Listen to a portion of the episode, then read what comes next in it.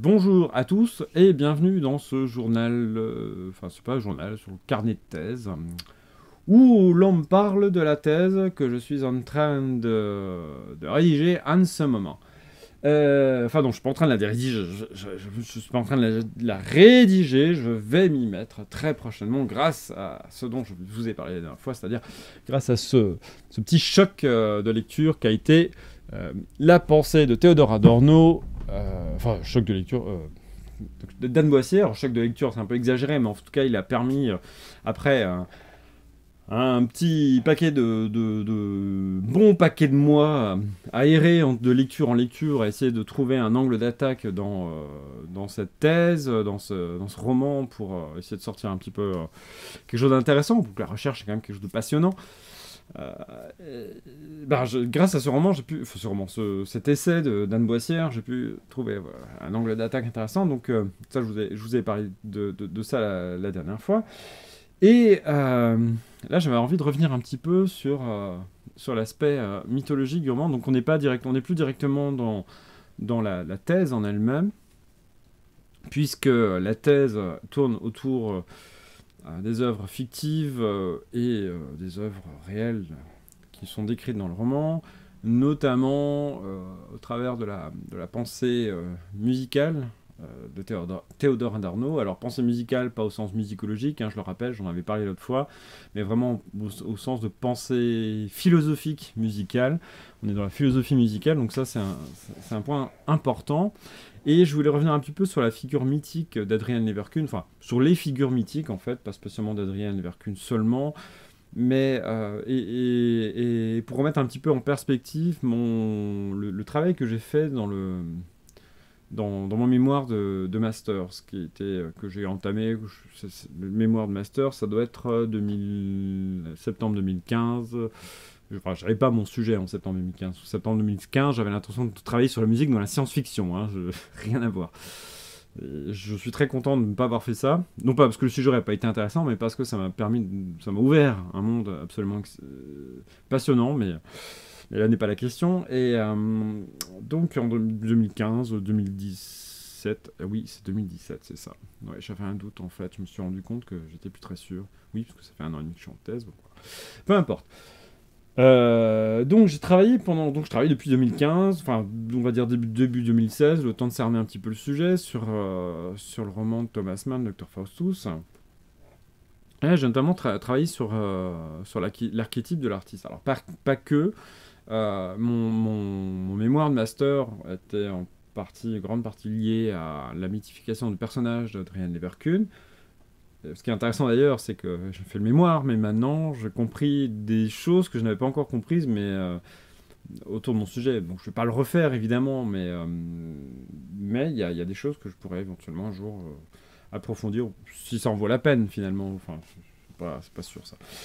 Et, donc ce personnage est intéressant parce que il se place dans une, dans, une, dans une réflexion de Thomas Mann en fait sur euh, sur le mythe et sur, euh, sur, deux, sur deux directions, sur deux, euh, sur, sur deux dynamiques du, deux transformations du mythe. Il y a à la fois un passage de l'archétype. On a d'abord, on a le, comment dire, on a une sorte d'ascendant et descendant. On a le passage du, du personnage, des personnages réels qui, se, qui, qui existent, qui, qui, ont vécu, personnages historiques finalement. Nous sommes des personnages historiques, ce qu'on retient dans l'histoire. Bah, encore que là, on pourrait. Il y, a tout un flou aussi, une zone de flou où l'histoire, euh, on, construit aussi en quelque sorte euh, du mythe, mais bon, c'est encore un autre problème, mais c'est peut-être une autre échelle de mythe. Mais on a le personnage historique et puis on a sa transformation en mythe, c'est-à-dire une sorte de généralisation, euh, pas du synthèse, je ne sais pas si c'est le mot synthèse, mais une sorte de généralisation en fait d'un type d'homme, d'un type de personnage. Euh, comme on a les, alors là on quand on est sur le personnage on est sur l'archétype et puis on a la fabrication d'un mythe autour de ça sur une histoire générale ou une histoire euh, qui, qui, acquiert une, une, autre, dimension dans, l'esprit humain, on va dire. et qui a valeur d'exemple, un peu plus que d'exemple d'ailleurs, qui, a vraiment valeur de généralisation en fait. Le, mythe, c'est une sorte d'abstraction d'une réalité, et puis à partir de laquelle on va créer d'autres, on va recréer d'autres réalités. Et pardon. Donc on a ce mouvement-là, donc de personnage, et c'est ce qui arrive à Adrien Leverkun et, euh, dans, ce mouvement, c'est-à-dire que c'est un personnage perçu, raconté comme réel par un narrateur qui raconte son histoire, un narrateur qui vit des événements qui ont lieu à l'époque de l'écriture du roman, c'est-à-dire que autant l'histoire d'Adrien Leverkun est antérieure à la narration, ça se passe fin du 19e siècle, euh, premier quart du 20e siècle, et euh, l'histoire est racontée par euh, Blonde plusieurs euh, années après. J'espère que ça va pas faire trop de bruit. Excusez-moi, mon téléphone qui vient de biper. Super, un message de Range qui me souhaite de gagner des choses. Mais non, je ne veux rien gagner, moi, je m'en fiche. Va te faire champouiner, comme dirait l'autre. Euh, donc on a ce Adrien Verkuhn, voilà, qui est, sa vie est racontée par, Serenus Blom qui lui euh, raconte son histoire euh, pendant la, Seconde Guerre mondiale, en même temps que euh, Thomas Mann écrit le roman. Donc donc il y, a quelque chose de très historique parce que, parce que, ce, que, ce, que, Thomas Mann raconte est très contemporain, il le vit lui en même temps. Donc ça c'est super intéressant. Et puis on a cette espèce de décrochage par rapport au personnage, et au fur et à mesure, il y a. Il y, a, vraiment un mouvement où, ou euh, toute une dynamique où Adrien Leverkusen finalement s'efface en tant que personnage. Enfin, non, pas en tant que personnage, mais en tant qu'individu. Voilà, on, est dans le roman, on est dans la fiction, mais il disparaît en tant qu'individu et il se transforme peu à peu. Il, euh, s'efface en fait dans son œuvre, une, une œuvre qu'il tente, qu'il espère, qu'il souhaite objective. C'est-à-dire une œuvre qui, ne, qui, ne, qui n'est pas forcément une expression de son individu en lui-même, de sa subjectivité finalement. Euh, et donc c'est intéressant. Bon là, il y, a, y, a des petites zones un peu bon, qui, sont, qui sont intéressantes parce que parce que c'est pas non plus si simple que ça. C'est pas une question de faire disparaître l'individu ou le sujet à la faveur, euh, on va dire, d'une pensée euh, collective. Je mets avec des guillemets parce que ce terme-là, cette expression de pensée collective, est une expression très dangereuse euh, et, que moi je n'ai pas envie de m'amuser à, explorer parce que des considérations euh, psychologiques sur lesquelles tout le monde n'est pas d'accord et puis sur mon philosophique aussi. Donc euh, là-dessus, j'ai pas, c'est pas un, domaine que je maîtrise très bien, donc je vais pas m'engager là-dedans, mais, mais voilà, c'est intéressant.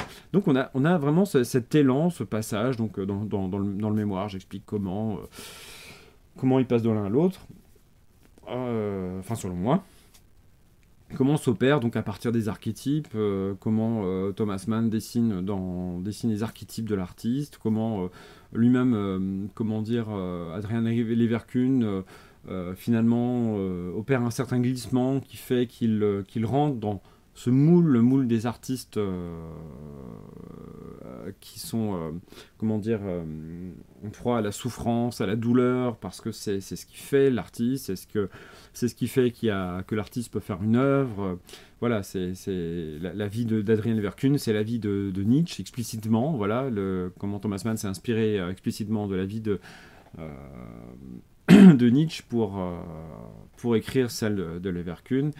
Et donc, déjà, à la base, le, personnage, en tant que personnage de roman, se coule dans ce moule-là, mais il est quand même instancié, donc il y a quand même un individu euh, nommé, situé historiquement. On sait quand est-ce que, quand euh, Adrien Leverkusen, même si c'est si une fiction, on sait quand est-ce qu'il a vécu, on sait à peu près quand est-ce qu'il est mort, on sait quand est-ce qu'il est mort on sait quand quand euh, voilà on, peut dater ses œuvres dans, son histoire. On peut vraiment écrire sa biographie. C'est le cas puisqu'on lit sa biographie. Donc voilà. Donc ça c'est intéressant. Et, euh, j'avais trouvé ça intéressant parce que ça venait un petit peu euh, en écho à, la tétralogie que Thomas Mann avait écrite juste avant qui, était la, la, tétralogie de, de, Joseph Joseph et ses frères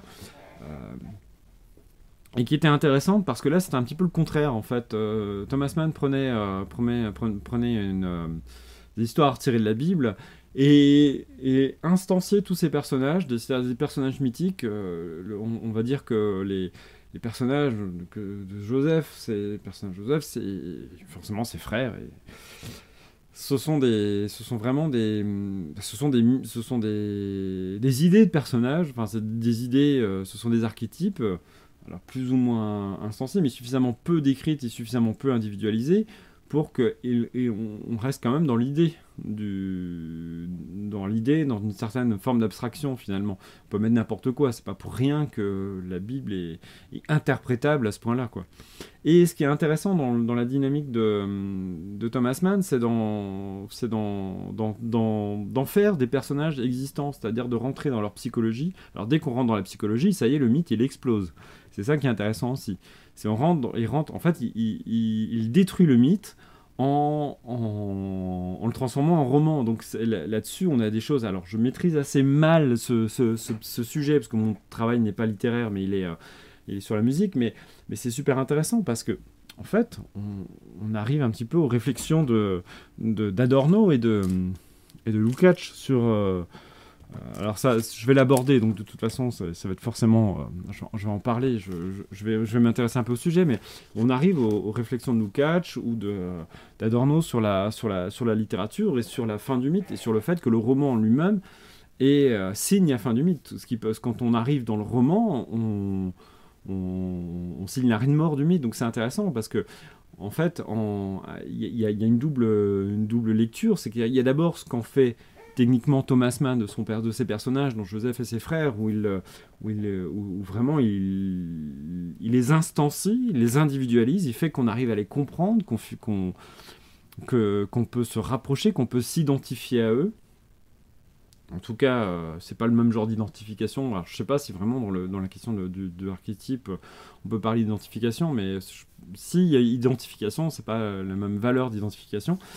Et, euh, donc il y, a ce mouvement-là, donc il en, fait quelque chose. Et puis dans le simple fait, dans le fait même, dans, de faire une construction narrative par-dessus ces personnages, euh, de, dans, de penser roman et de les, mettre en scène dans un roman, détruit euh, de fait le mythe et fait exploser ce mythe. Donc j'ai trouvé ça super intéressant. Voilà, ça, tout ça c'est à creuser, c'est pas forcément le centre de mon sujet, mais je trouvais ça intéressant parce que ça, déjà ça prolonge un petit peu ce que j'ai fait dans mon mémoire de master.